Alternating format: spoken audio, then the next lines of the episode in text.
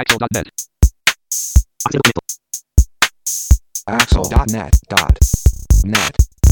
こんにちは。アクセシビリティの情報サイトアクセルがお送りするポッドキャスト第45回。2014年の5月21日頃配信予定号です。中根です。My mother lives in Fukuoka.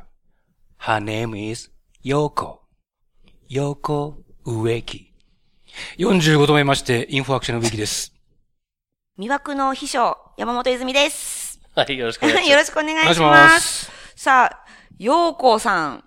ヨーコです。ようこさん45回目ですね。はい。お母さん、ありがとう。おめでとう母の日も近かったですしね。ちゃんと花送ったよ。あ、素晴らしいですね。うちは551の豚まんをお土産で食べました。あナイス。はい。また、自分が食べたかったからというだけの話ですけど。あ。なるほど、はい。はい。で、あとは、まあ、す最近の話で言うと、ワールドカップのメンバーが選ばれて、そして、ワールドカップがそろそろありますけど、また、サイトを今後、植木さんは見ていく感じなんですか？ああ、そういうボはいールを放り込んだのね。そうなんですよ。なるほど。まあそうだね。まそうだよね。ですよね。まあそう言われたらねやらざるを得ない感じになりますね。わかりました。はい。まあ、かしこまりましたでですね。また、じゃあ、6月、もうすぐですよね。誰もサッカーわかんないけど、やってしまいましょ OK? う。ですね。はい。はい。じゃあ、えっ、と、クリッピングの方からいきたいと思いますので、今日紹介する記事をまとめて紹介してください。はい。一つ目です。何と何が合併したの ?AI スクエアードと GW マイクロが合併。私はサイト構造の方が気になっているんです。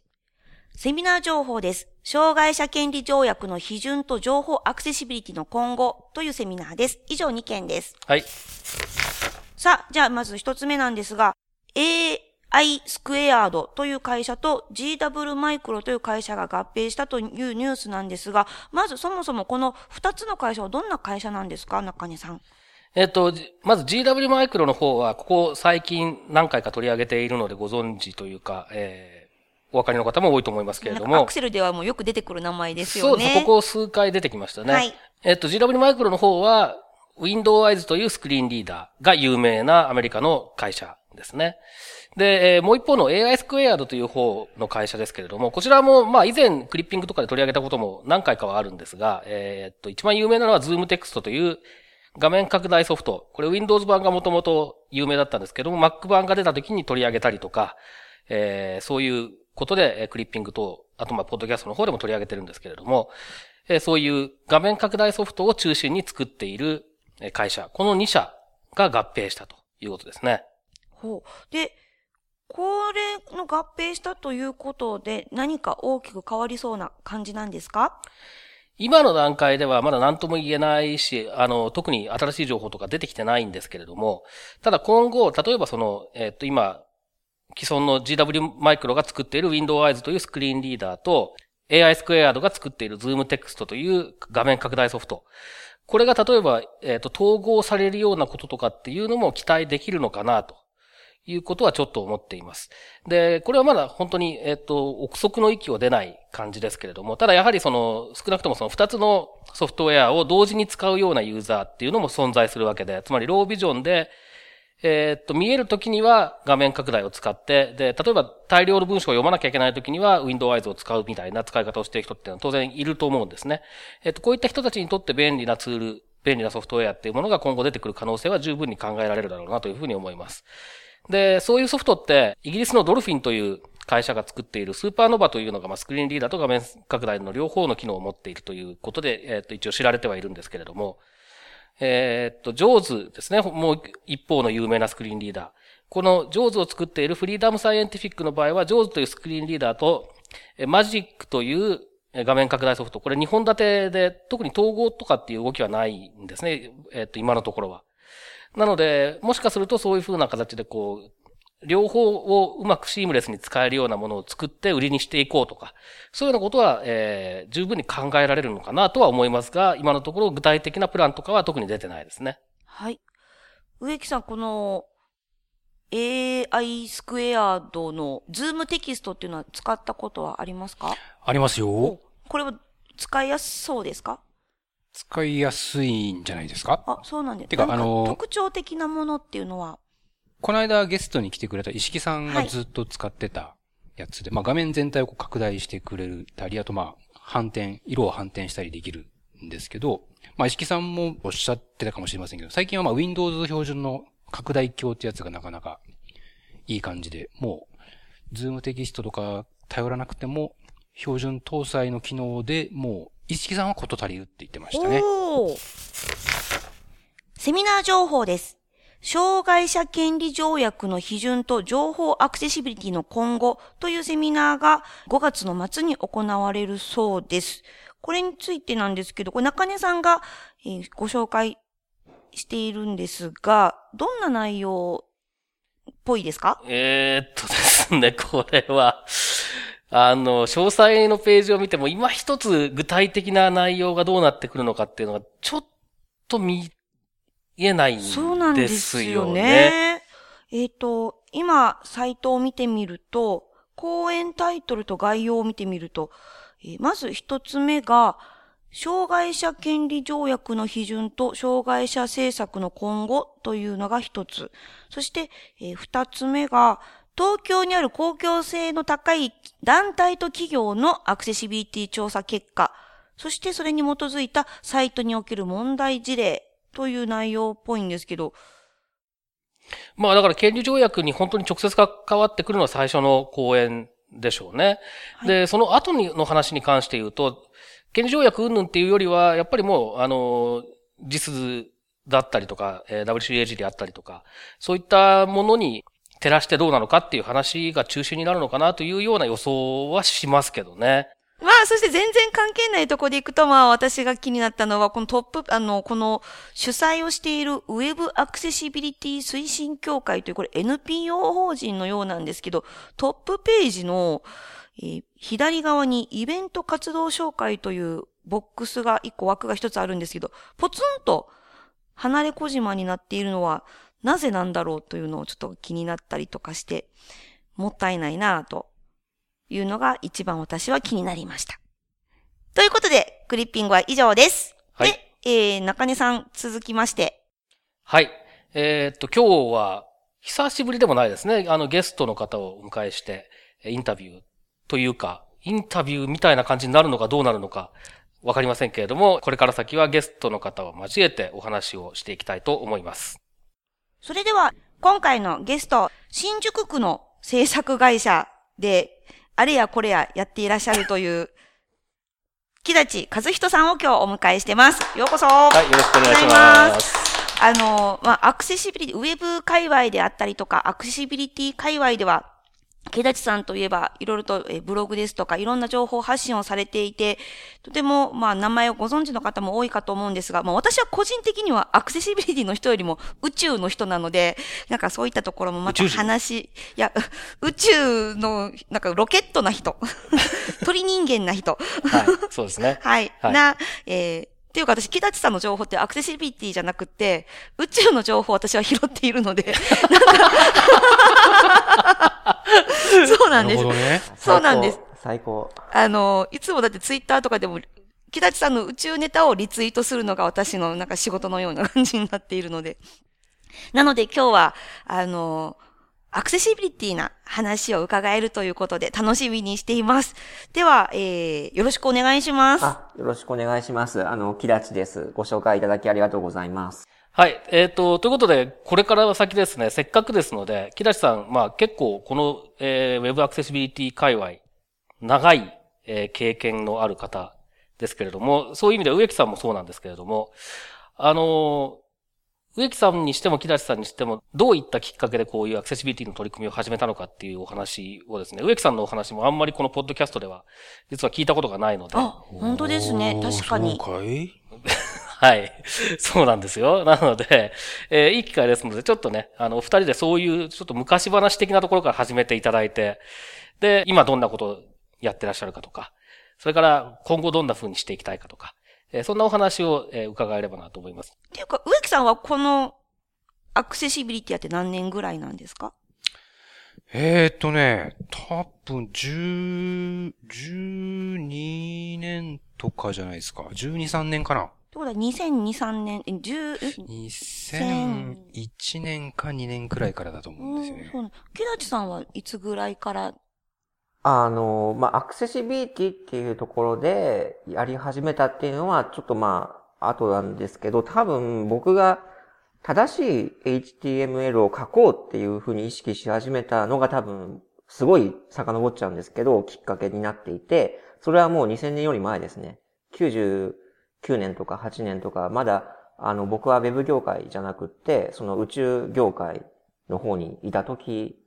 に、まあ、遡るっていうところですね。えっ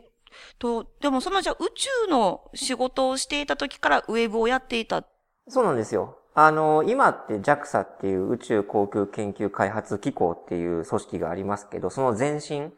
はい。あの、ナスダ宇宙開発事業団っていう組織が昔ありました。で、僕はそこの組織の、まあ、ウェブサイトの運用のお手伝いをするっていう、そういうお仕事をしてた時期があったんですね。はい。はいえじゃあそこのナスダはウェブサイトをどれぐらい前から作ってたんですか？もう、ですから、90、もうだいぶ早いですよね、96年。6、7年からありましたね、多分、ナスすのねすごい早いですね。でやっぱりその、NASA がウェブサイト立ち上げて、はいまあそれに追いつけ追い越せみたいなところで、かなり早くからやってたはずです。はい。ああ、そう。じゃあそこから、えーやって、正しい HTML とかも正しい作り方をしようっていうところからやって、で、アクセシビリティの話とかを本格的に話をしだしたりとか、情報発信とかっていうのはいつぐらいですか？多分、あの、まあ今の、えー某西新宿にある制作会社に、えー入社したのが2004年の2月なんですが、多分そこからだと思いますね。だからもうかれこれ10年。おー。はい。じゃあその時には、じゃあ同じぐらいに植木さんと同じぐらいの時代ですよね。そうですちょっと植木さんが少しね。僕でもあの、あれですよ、転職する前に、植木さんの講演聞きに行ったりしてたんです。おー、やだね、やだね。先生、先知らない生。方がよかったね、その話は。あの、ドリームウィーバーの某エクステンションとかで、おー、懐かしいね。僕はそれがきっかけです。アクセシビリティやるようになったのは。え、えっ、と、エクステンションエクステンション、ドリームウィーバー。某エクステンションのはい。日本語版をローカライズするっていうプロジェクトに関わることになったのが、そもそものきっかけで。で、これやってくれって頼まれた時に、何ですか？これって言って、いや、アクセシビリティって言ってね。あ？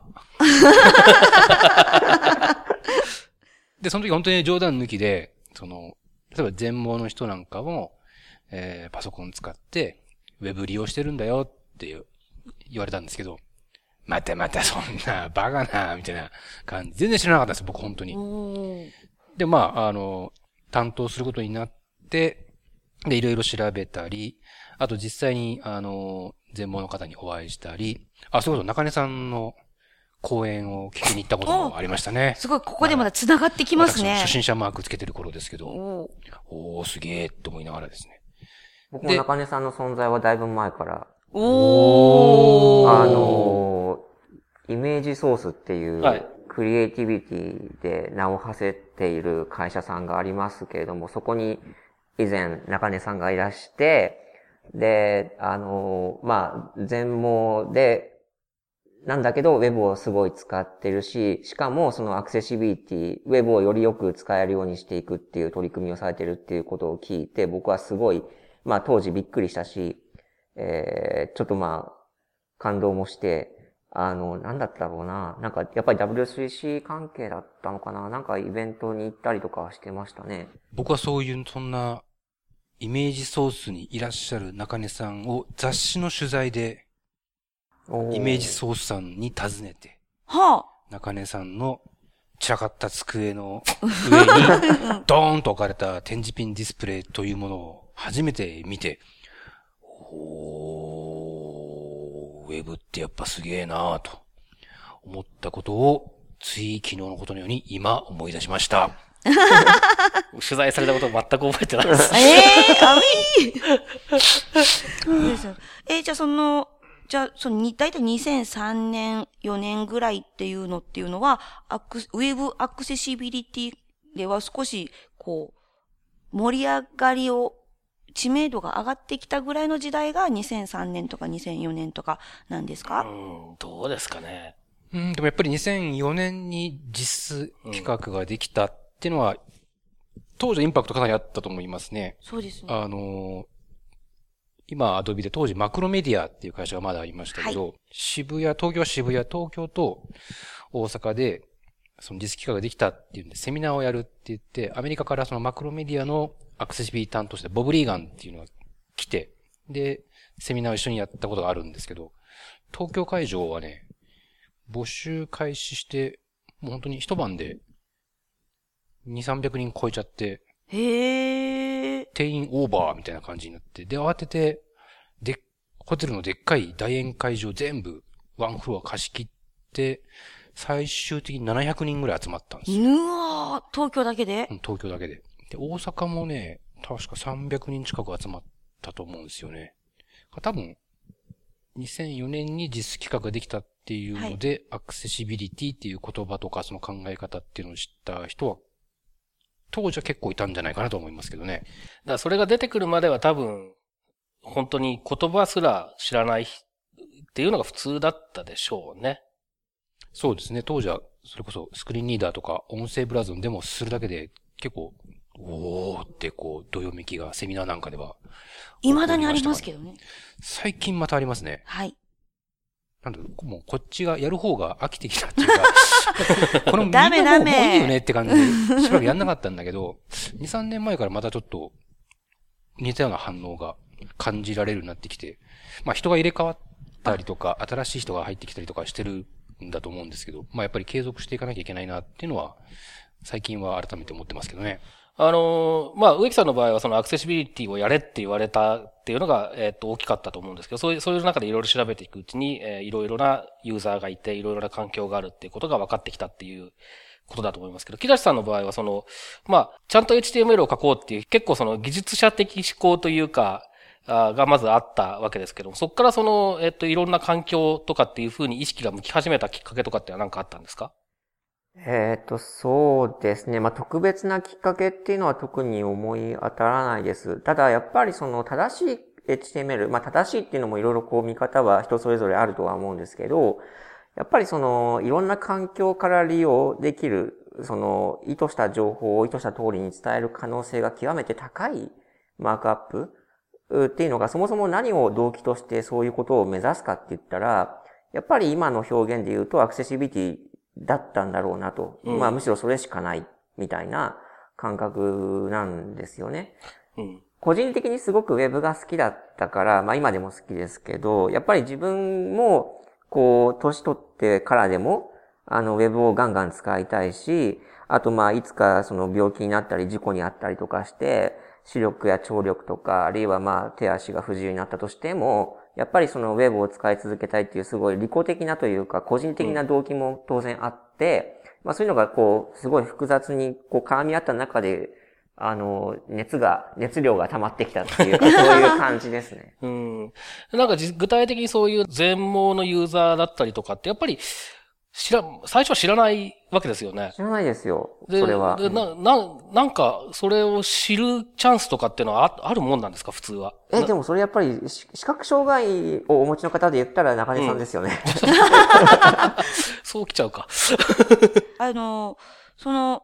えー木立さんが、その、ちゃんと正しく HTML とか、あとはた、あの、正しい情報をとか、どんな、えー環境であっても見れるようにと、あの、情報を知れるようにっていう感覚とか、考え方というか、そう意識っていうのは、その前職の宇宙関係とか飛行機とか、ああいう方々とかとの普段からのやりとりも影響があったりしますか？影響というかですね、まあ明確に覚えているのは、あの、その宇宙開発事業団のウェブサイトのお仕事をしていた時にですね、はい。一緒に働いていた方が、あの、すごくやっぱり HTML 詳しい人がいたんですよ。その方から一冊の本をですね、紹介されたんですね。それはあの、住健太郎っていう方がお書きになった、スタイルシートウェブデザインっていう書籍で、これ今もう絶版です。あの、98年7月に出版されてるんですけど、ただ、これあの、実は HTML 版としてですね、これ全文が今公開されてます。もし興味がある方は、ぜひアクセスしていただきたいと思うんですが、その本はですね、まあ、98年なんで、全然早い時期なんですけども、当時すでにその正しい、正しいというかまあその、まっとう、まっとうに HTML を書く、その理由とかですね。あとまあ、やっぱりその本のタイトルのままなんですけども、その CSS をどうデザインに活かすかっていうところが紹介されていて、で、それを読むまでは僕も本当にそのひどい HTML しか書いてなかったわけですね。まあ時代はもうずっとテーブルレイアウトでやるしか方法がなかったですもんね。もちろん。私は90年、99年ぐらいから、か2000年ぐらいから初めて HTML というのを触って、もうその頃はもう、えー、カンプ通りに、で、あの、作るテーブルレイアウトでっていうところからスタートしていたので、まだそこ、そんな話があるということも知らないままでした。まあ実際問題ですね、CSS がまともに使い物になるようになったのってもうちょっと先だから、その時代で使おうと思ってもなかなか厳しかったですよね。あと今ふと思ったんですけど、2003年とか2004年っていうのはちょうど、えウェブ業界でいくと、ウェブ標準という言葉が、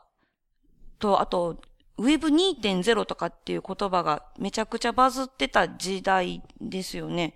その時と、やっぱりそれは一緒にアクセシビリティのことも考えるっていうのが、こう、セットになってきたって感じなんですか？池立さん、これは。そうですね。あの、僕が要するに今の会社に入ってきて、2004年に就職をして、まずやったことっていうのが、その Web 標準の旗振り役だったんですね。で、当時まだまだそのテーブルレイアウトが主流だったんですけども、まあやっぱり、あの、もういい加減それをやめるべきだっていう、まあ海外でもその Web スタンダーズプロジェクトとか立ち上がっていて、えー、まあ書籍もね、あの、ジェフリー・ゼルドマンさんっていう著名なアメリカのデザイナーの方が書いた本がありますけども、そういうのも出てきて、えー、やっぱりその日本でももっと CSS 使っていこうよっていうふうに、まあ思っていたので、まあそれをやっぱりその今の会社の中で、まあ、さらにはその業界的にも、まあ、どんどん広げていきたいねっていう話があり、まあ、それに手を挙げたのが自分だったんですよね。で、じゃあそもそもなんでその CSS 使うの、Web 標準使うのっていうと、まあ、当時は、まあ、例えば SEO とかね、はい、あの、いろいろこう、あの、取ってつけたような理由はあったんですが、取ってつけの、はい。ただその理由の中には、ちゃんと一つアクセシビリティっていう理由もあって、で、僕はやっぱりその理由の中では一番そのアクセシビリティがやっぱり根源的なものとしては認識はしていたんですよね。で、まあその Web 標準っていうところがもう今、あの、だいぶ根付いて、今やあんまり、あんまりっていうか誰も言わなくなってますけど、その言葉自体が消費、消化されたので、予定通り。で、あの、僕もそれに合わせる形で、だんだんこう Web 標準っていう言葉は言わなくな、言わないようにしてきたっていう感じですね。で、徐々にその、えっ、ー、と、要は旗の絵柄を変えてきた。その旗振り役はやってるんですけど、今も 会社の中で。ウェブ標準っていう旗じゃなくて、徐々にそのアクセシビリティっていう旗に持ち替えてきたっていう、そういうあの、まあ、ざっくり言うとそんな経緯を歩んでますね。西新宿の制作会社さんって、はい。アクセシビリティチームがあるじゃないですか。はい。あれっていつ頃できたんですか？あれは2006年だったと思います。2006年か。はい。あの、僕が入社した時も、HCD、ヒューマンセンタードデザインっていう部門というかポジションがありましてね。そこでアクセシビリティも含めて、あの、業務自体はやってたんですよ。ただやっぱり専門チームとして作った、で、かつまた、あの、このポッドキャストにもゲストに来たことがあります、某辻さん が、えっ、ー、と、入社したのも確かそれぐらい2006か2007年だったと思うんですよね。はい。今、そのアクセシビリティチームは何名ぐらいいらっしゃるんですか？今、人数的には4人います。社内的な位置づけとしては、その、品質管理的な位置づけなんですかね？アクセシビリティチームっていうのは。えっ、ー、と、そこは確かに強いですね。はい。あの、実際、まあ僕が働いているその会社では、まあ基本そのデフォルトでアクセシブルに作って納品っていうことをやっていて、要はそのチェックですね。アクセシビリティ側面での検品をやってるんですけども、そこを中心的に取り仕切っているのがその部門だったりします。実際それ、それがあるかないかで全然、えっ、と、変わってくるっていう印象はありますか？まあありますよね。やっぱりその、これ、まあ、根付くまで相当時間かかってますけど、かけてますけど、その、まあ、やらされてるっていうよりは、やっぱり、あの、まあ、やってこうっていう、ちょっとでもこう前向きな感じで根付くまでって相当やっぱり大変だと思っていて、その面では、専門の部署が、ポジションがあるっていうのはすごく良かったなと思うんですよね。やっぱりなんか困った時、わからないことがあった時に聞く相手が聞く部署があるっていうことが一つポイントだと思いますし、うん。あのやっぱりそれは組織でなくても個人でもいいんですけど、その社内にそういう窓口というか、専門家を一人でもまず置くっていうのは大事かなっていうふうには思いますね。その、制作会社の場合だと、やっぱり特にそのアクセシビリティデフォルトでっていう話になってくると、発注側から、いや、そこは別にそんなにこだわりはないっていうような反応が返ってくることも少なからずあるんじゃないかと思うんですけれども。まあ、あの、2010年からですね、4年前からですね、もうその新規の構築の時にはデフォルトでもうシングル A、まあ一部のコンテンツを除きですけども、えーシングル A、WCAG のシングル A には対応したアクセシビリティ品質を提供しますっていうのは、これはもう宣言しているので、それはもうお客様の、あの、好き好むと好まざるとに関わらず関係ないです。あと、まあ料金も変わらないんで、うん。あの、圧倒的にこっちの方がいいですっていうことは、あの、言っているので、あの、そこに関しては、あの、基本的に問題にならない、なったことがないと思っています。ただ、運用のお客様、運用を、あの、任せていただいているお客様なんかの中には、やっぱりその、ここまではやらなくていいとかって、まあ、あの、いろいろこう、難しい政治的なところとか、スコープとかいろいろこうあって、対応範囲を狭めてる、意図的に狭めてるケースっていうのは、まあ、ありますね。うん。この8年でどんな変化がありました？そのアクセシビリティの認知度でもそうですし、考え方とかツールとかでもいいんですけど。そうですね。まあ、やっぱりあの、僕はあの、すごいよくあちこちで同じ例えを言うんですけど、勤務先の社長の受け売りだったりするんですけど、やっぱりその、あらゆる物事って川の流れに似ていて、その、表面ほど早く見える、早く流れて見えるんだけど、そこの方に行くと流れはゆっくりしているっていう、あの、ところがありますよね。で、アクセシビリティについても、まあ、それこそ最近だったら HTML5 とか Way Area とか、すごくこう、流れが速い、激しい領域はあるんだけれども、ただ基本的な考え方って、例えば WCAG の2.0で書かれたことっていうのは、もうすごく前から普遍的に変わらず、あの、活かせる、使える部分として、えー脈々とこう受け継がれてきたっていうところがあると思っていて、ただまあその、そうですね、残念なのはやっぱり日本って、その、すごく、アクセシビリティまだまだ根付く、根付いたというには、僕はあの、根付いたとは言えないという印象を持ってますね。あの、ウェブアクセシビリティっていうところに関してですけど。あそれは例えばどんなところでありますか？えっと、まあ、やっぱり、その、そもそもやっぱりその勉強会とかセミナーとかイベントとかっていうのがアクセシビリティ切り口で見たときにあんまりない。まあそれはもっと僕が頑張れよっていう話もあるんですけど、あの、それほど多くはない。他のなんかもっとこう、キャッチーというかトレンディーというか、まあ、なんていうんですかね。そういう方がやっぱり多くあるんだけど、まあ、アクセシビリティってあんまりそういうのないなっていうのもありますし、あとまあやっぱりぶっちゃけてしまうと、まあビジネス的にもそれほどこう、えっ、と、価値を訴求できてないのかなっていう、それもまあ、あの、まだまだ僕らのその、えっ、と、表現が足りてない、言葉が、メッセージが伝わってないっていうところはあるにせよ、えーそこはまだまだこれからなのかなっていうところがありますね。その、セミナーがあまり多くないとか、日本が遅れてるっぽいっていうのは、植木さんもなんかそういうのは、なんか感じたりしますか？そうですね。まあ、あの、例えば英語圏見ると、まあ、いろんな人がブログ書いたりしてますし、いろんな人がスピーカーで出てきたりしてるのを見ると、まあそういう意味ではまだ日本はもっともっといろんな人が出てきてほしいなとは、前から思ってはいるんですが、やっぱりその運用されていらっしゃるその企業のウェブ担当者だったりとか、サイト管理者とか、っていう方々にまでまだ降りてないから、なかなか話が進まないというのもあるんですか？なんでしょうね。まあ、その、まあ僕はあの、いつもセミナーで口にしていることの一つの、あの、要はなぜまだ、その、まあ言ってしまえばキャズムを超えてないのかっていうところに関しては、やっぱりその、障害者対応、高齢者対応っていう色がつきすぎてしまっている言葉に、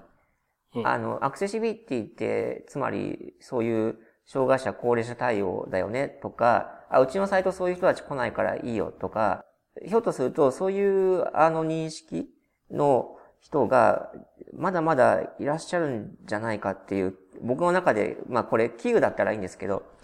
えっ、と、心配があるんですよね。まあ、それこそ、そのさっきの木立さんとか植木さんじゃないですけれども、全盲のコンピュータユーザーがいると思ってない人の方がまだやっぱり多数派でしょうから、そういうふうに思われてしまっても、まあ、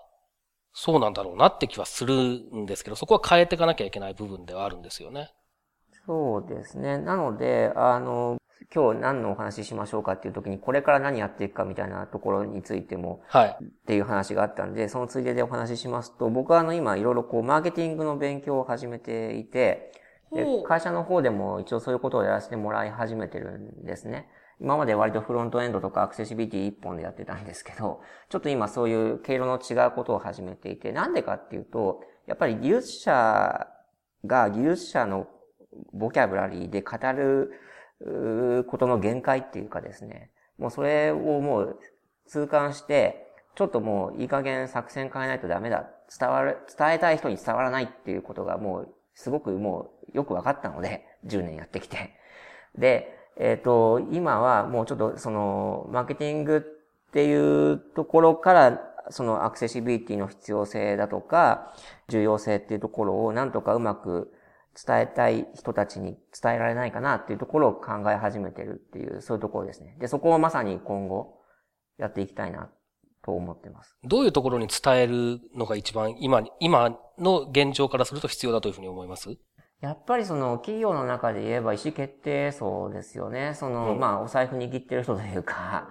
やっぱりその、そのウェブも結局はそのデジタルマーケティングっていうすごく広いトピックスの一部でしかないと思うんですけど、デジタルマーケティング全般を司っている司令塔に対して、えーそのウェブっていうプラットフォームに関して言うと、やっぱりアクセシビリティっていうのはもうこれはもう必要不可欠な品質であると。このマルチデバイス、マルチスクリーンの時代においては、あの、障害者、高齢者向けの、その、え利点っていうのはもちろんあるんですけども、それはそれとして、えーもうこれはウェブにとって必要な品質ですよっていうことを、こう、うまく説明できるようになりたいなっていう感じですね。うん。そうですね。もうそこは、僕も十何年ずっと永遠のテーマ状態になってますよね。その、自治体とか省庁とか公的機関はまあもう、ど、どうにでもなるというか、もうやって当たり前だと思ってるんであれなんですけど、やっぱり特に企業にどんだけ広げていけるかっていうところはもうずっと頭を悩ましていて、その必ず聞かれるその費用対効果とか、うん。やったらじゃあどんだけ売り上げ上がるのとか、どんだけ数字が上がるのとか、いうのはなかなかそう、示したいのは山々でもなかなか示しづらいところがあって、そこがなかなか突き抜けられなく、気がつけば時間ばかりが経っているっていうのがあって、ただ今、今、あの、木立さんが、なんかそのマーケティングっていう方がちょっと考え始めてるっていう話を聞いて、じゃあそこは木立さんにお任せしとこうかな。そうですね。そういう話？あれ？私もそろそろね、もう50近いですから。いや、僕もあの、去年40になって、もう本当にいろいろ考えたんですよね。で、やっぱりフロントエンドのすごいエッジなところって、もうどんどん若い人の方が吸収力も勉強も早いし、得意だから、もう任せようと。僕あの、僕が勤めてる会社にも、つい先月、新卒のとてもお若い方々がフレッ、シュが。えーもう20名以上入社されましたけども、もう、あの、僕なんかがね、あの、出しゃばってるような、ようでは逆にまずいわけでして、ちょっとやっぱり僕はあの別の方面でやっていこうかなって感じですね。ほほほほあと僕自身は、もともとその、えーっと、2004年に初めて実企画が出た時で、その、いわゆる企画を作る標準化の現場たまたま足を踏み入れることができたんですけど、最初の印象はすごくなんか現場と乖離してるっていう印象があったんですよ。なので、あの、勝手に自分の中ではその標準化する現場と実際にウェブ作ってる現場、サイト運営してる現場とのこう橋渡し役になれればいいなっていうのがあって、それを自分の中ではミッションとしてずっと持ち続けてきてたんですけど、で、まあ今、あの、なぜかいつの間にか気がついたら委員長みたいな立場になっちゃってはいますが、はい。ただやっぱ根本的に、まあもしこれ、これからね、多分木立さんが、こう、メッセージをちゃんと伝えてくれたら、多分みんな、じゃあ何やればいいのって言って、こう、実数企画で見ると思うんですよ。ガイドラインとかをね。ただね、今は残念ながら、見てもらったらもらったで、よくわからない、わかりにくいっていうのは。日本語がよくわからないんですよね。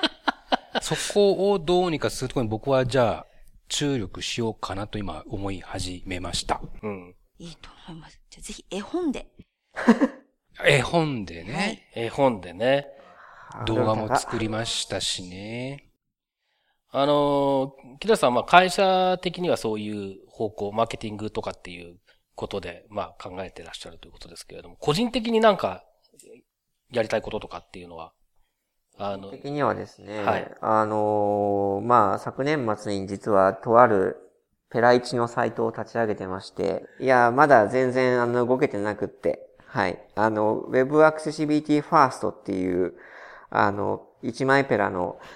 サイトを立ち上げてます。で、僕はあの、まあ、仕事は仕事として、えー、それはそれとして、個人的にやっぱり Web Accessibility をどう広めて、広げていくかっていうところに、やっぱりもっとコミットしていきたいって思っていて、で、まずは特化会として、まあ自分ができることとして、その情報発信をしていきたいなと思ってます。ただまあ当然その、このアクセルもそうですけど、いくつかその日本語圏でも日本語で Web アクセシビリティのトピックスとかニュースとか発信しているところはありますから、うまくそこと、まあ、こう、共存共栄していくような道を今模索してるっていう感じですね。で、あの、ちなみに今今は、あの、ロゴを作ってます。重要な問題ですね、それね。重要ですね。そうなんです。あの、実は弊社というか、まあ僕が勤めてる会社のとあるデザイナーさんに、えっと、ビールで、ビールをおごるからデザインしてっていう あの、発注をしていて。パワハラ？パワハラですね。パワハラですよね、これね。いわばね、ビアハラです。ビアハラ。ビア、いや、あの、ビア、ビアハラ。ちゃんとあの、ロゴの価値に見合った、あの、ビールハイス、あの、はい、おごります。だそうです。で、あの、ロゴができるとですね、やっぱりいろいろやりやすくなるんですよ。ツイッターにしろ、フェイスブックにしろ。うん、で、サイトのデザインも今適当なんですけど。なので、えっと、今は、まあ、そこをちょっとまあ、まずはロゴを確定させて、えっと、そしたら、あの、徐々に、あの、本格的に動き始めようかなっていうふうには思ってますね。なるほど。まあ、あれですね。ビールで買収するっていうのは、僕も木立さんはビールで買収したりしてますので。おっと。その案件はちょっともうすぐ動き出せるといいなっていう感じですけれども。そうです。最近ちょっとビールによる買収が横行してますね。ちなみに今日のギャラは、冷やし醤油ラーメンですよ、木立さんの。おはい、あの、はい、あの、私、あの、ラーメンラーメンが趣味の一つでして、目がないんですね。あの、まあ、ラーメンっていうか麺類全般ですかね。じゃあ、まあ、今後は、その、マーケティングのことであったり、はい。あとその、この、アクセシビリティファーストという活動であったり、はい。という感じで、で、また次、えー、次のステップというので、2014年以降、進むって感じですか？そうですね。で、やっぱりさっきからその品質っていう言葉を何度か使ってますけども、僕はすごくやっぱりこれ大事なキーワードだなって思ってるんですよ。で、ウェブってまだまだやっぱり社会的にこう、認められて、まあすでに認められてるとは思うんですけどね、重要な、まあメディアプラットフォームとして。ただまあ僕はやっぱり自分が今身を置く業界として、もっともっとこう高めていきたいみたいなところが気持ちとしてはあって、で、まあ、業界が評価される、認められるっていうことの一つの尺度として、やっぱりその、しっかりとした品質基準があるっていうことが、あの、言えると思うんですよね。で、ウェブ業界って結局その、なんて言うんでしょう。まあ、他の制作会社さんとか、あとまあ、フリーランスの方とかどういうふうに品質捉えてるのかわかんないんですけど、まあ、あの、RFP に書いてあることを認あの全部満たしたらそれが品質だっていう考え方ももちろんあるし、それはいいんですけど、まあ、僕としてはやっぱりその普遍的な、あの、普遍的、まあ、かなり普遍的な、え、品質基準としてこのアクセシビリティっていうものをやっぱり根付かせたいっていう、それはあの自分が勤める会社会社だけじゃなくて、業界的にあの根付かせたいなっていう、ちょっとこう、身勝手ながら思惑があって、そこをあくまでも、あの、目指していきたい、こだわっていきたいなっていうところはありますね。うん、じゃあ、植木さんの今後は？僕はどうだろうね。でもね、あの、北瀬さんそのアクセシビリティファースト、あれ実はちょっと刺激を受けてます。おで、僕は僕で、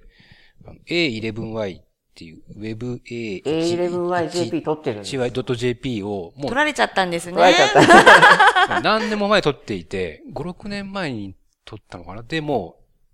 自分のチームのロードバイクのチームジャージにもロゴはもう入っていて、かれこれ5年ぐらい経つんですけど、サイトがなかなか形にならない。形にしてる時間が取れないっていうようなこともある。だからロゴの部分は先んじてるはずなのに、ロゴはもう、ロゴはもうできました。ロゴはできてあちこち出てるんですが、実態を伴っていないので、これは一応早く実態伴わせにはいかんなという刺激を昨年末に木立さんのアクセシビリティファーストからいただき、えー、今、少しずつですが、えー、コンテンツになろうものを書き溜め始めたりしてるといえば、してる。ここはまた、いい意味でお互い刺激を与えながら、日本語での情報をもっともっとウェブ上に流通させたいなと。そうです。やっぱね、英語、英語って本当情報いっぱいあるんですよ。うん。例えばどんな情報があるんですか？どんな情報？いや、まあ、あのー、アクセシビリティのコンサルタントやってる人のブログだったり、ブラウザーベンダーの人のなんかブログだったり、それこそウェイアリアこんな風にやってみたらこうだったみたいな、自分でやってみたのをこうシェアするみたいなのがあったり、まあいろいろですよね。ということで、大丈夫ですかねこれで。はい。はい。時間的に、時間的にいい感じですか、そうです。だいぶいい感じです。だいぶいい感じですね。ラーメン分話せましたかね？大丈夫です、大丈夫です。はい。安心しました。では、えっ、と、本日は、某新宿の制作会社にお勤めの木立和人さんをお迎えしました。今日はありがとうございました。ありがとうございました。ありがとうございました。